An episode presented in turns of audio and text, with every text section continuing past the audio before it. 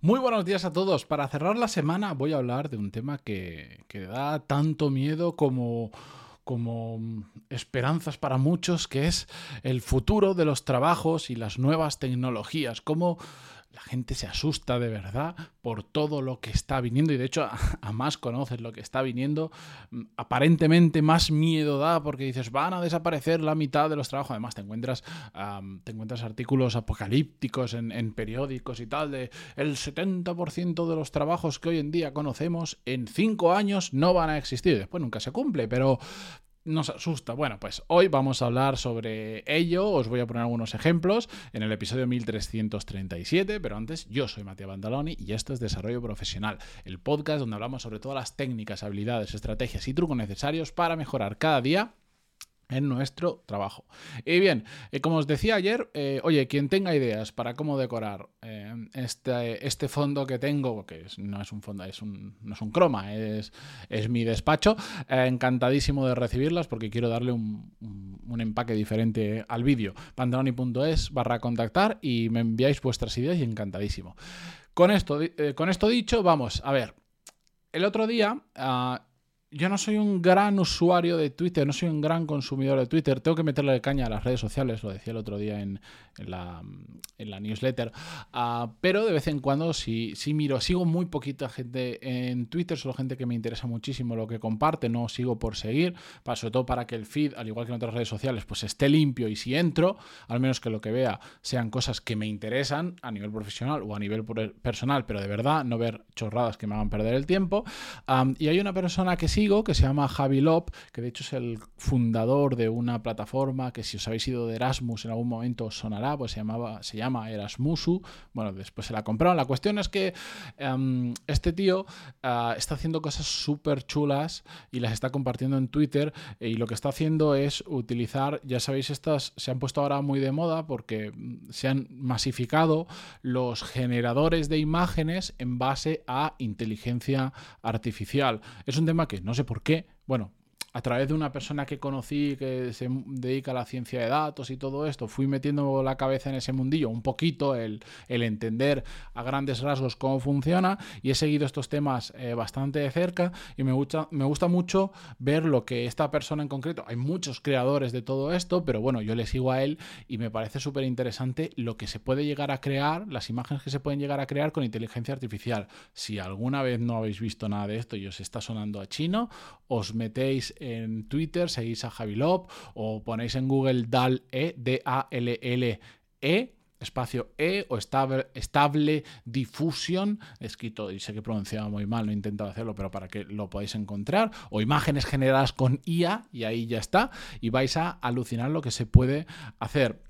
La cuestión es que de seguir a, esta persona, en muchas de sus publicaciones, eh, te encuentras de vez en cuando algún escéptico de todo esto que siempre dicen el mismo tipo de comentarios de madre mía, los ilustradores, la gente de diseño, no sé cuánto, va a desaparecer. De hecho, el otro día estaba yo jugando en otra página web que es muy interesante, que se llama Interior AI de un, de un tío que sigo hace mucho muchísimo tiempo, Peter Levels, em, que lo que hace es tú subes una imagen, mira, por ejemplo, de este fondo, de, tu salón, de tu habitación, de no sé cuánto, y le dices qué estilo te gustaría de decoración, tiene unos cuantos predefinidos, y con inteligencia artificial sobre tu imagen te la decora con ese estilo, que si Art que si contemporáneo, que si tropical, que si no sé cuánto. Es, es, una chulada jugar después. A ver, no es perfecto, pero te da una buena idea de cómo podría quedar. Es muy, muy, muy interesante. La cuestión es que siempre que aparecen estas cosas están los escépticos, los que piensan que se van a destruir miles y miles de profesiones, que va a ser el caos. Y la realidad es que sí, creo que algunas profesiones... Em, no sé si se van, van a desaparecer, pero por lo menos algunas profesiones seguro que van a reducir, no van a hacer falta tantos profesionales, como ha pasado a lo largo de toda la historia, a la, siempre que ha habido un avance tecnológico. Pero no tenemos en cuenta que hay muchas otras que se van a generar. Y por seguir con este ejemplo de la creación de imágenes a través de inteligencia artificial, por ejemplo, esta misma persona, Javi Lop, eh, digo Javi Lop para que si lo busquéis en Twitter podáis conocer su, usuario y lo podáis seguir si os interesa, eh, pues por ejemplo está escribiendo un libro que está ilustrando con imágenes generadas con inteligencia artificial por él.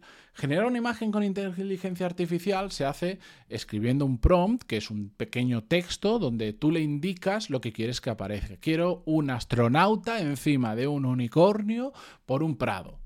Y la imagen artificial te genera, bueno, una serie de te genera una imagen eh, con eso, que puedes volver a repetir para, que te vaya dando diferentes imágenes. Ah, y puedes decir, bueno, eso es súper simple, pero eso jamás va a ser una profesión. Pues de ahí os aseguro que se va a generar una profesión. Porque si tú pones eso, astronauta montando un unicornio en un prado, te genera una imagen muy simple y con muchos errores. Yo os invito a que en este... no conozco a esta persona, no tengo nada, ni me ha pagado ni nada. Entréis en Twitter y pongáis Javi Love y miréis las imágenes que es capaz de crear, porque además si veis su timeline, en su, feed en, en, Twitter, vais a ver cómo hace cuatro meses, cómo eran las imágenes, cómo ha evolucionado por un lado la tecnología y cómo también ha evolucionado, que ha aprendido él a hacer, a, generar mejores imágenes. Es alucinante lo que se puede llegar a crear, pero, pero absolutamente alucinante, inimaginable pero no es solo porque la tecnología ha mejorado, sino es porque él ha aprendido a generar mejores imágenes con inteligencia artificial, hasta un nivel de detalle que, realmente eh, asusta de lo, de, lo increíblemente bueno que es lo que se ha generado. Y eso es porque ese prompt, ese texto que tú le das a la inteligencia artificial para que a partir de ahí genere la imagen, él ha ido aprendiendo a cómo generar un mejor texto. Yo no sé de esto, ¿vale? No sé, pero, mm, o sea, no soy profesional ni experto ni nada de esto, pero si tú le dices mm, astronauta montado en un unicornio por un prado, te genera una cosa, probadlo. Mm, ah. Se puede probar en un montón de páginas. Te genera una cosa que te puede salir, o sea, sale eso, pero cutrecillo si tú pones astronauta con un casco, astronauta con un traje de astronauta tipo los que usa, como los que usa SpaceX, de color rosa, sobre un unicornio eh, muy grande, de color marrón, que va corriendo al galope por un prado, que el césped es verde y de fondo se ven unos árboles, pam, pam, pam, pam, y vas dando detalles, la inteligencia artificial tiene más información y por lo tanto te genera un mejor resultado o por lo menos un resultado mucho más detallado conforme a lo que tú le has dado. Entonces, esto que parece una tontería, esto yo creo a ciencia cierta que esto va a ser una profesión. Por un lado va a acercar que cualquier persona pueda crear ilustraciones increíbles y fotos realistas increíbles y por otro lado, va a generar, pues, pues yo imaginaros, si yo estoy escribiendo un libro y quiero poner imágenes y quiero ilustrarlo con este tipo de imágenes, pues ah, probablemente me vaya a buscar una persona que es especialista en generación, de imágenes con inteligencia artificial. Porque igual no quiero pagar a un ilustrador tradicional que igual me tarda tres meses en darme el resultado. Cojo un tío que sabe mucho de esto y en una semana tengo todo el libro ilustrado, por ejemplo, em, con ese rollo, porque además tú le puedes decir el estilo, bueno, mil historias es una profesión que se genera en base a una disrupción tecnológica o a la evolución de la tecnología. Y pero en general sobre todas estas evoluciones tecnológicas que destruyen y crean trabajos, para mí hay una, forma de afrontarlo muy fácil. El tema es que tú puedes, uno, seguir llorando porque debido a la inteligencia artificial y a un montón de cosas, hay muchos trabajos que, es que es la verdad, van a desaparecer. Y puede, o puedes negar la mayor y decir, esto jamás va a ocurrir porque en el momento en que desaparezcan estos trabajos, el pueblo se va a echar encima de la tecnología. O puedes aprender a sacarle provecho.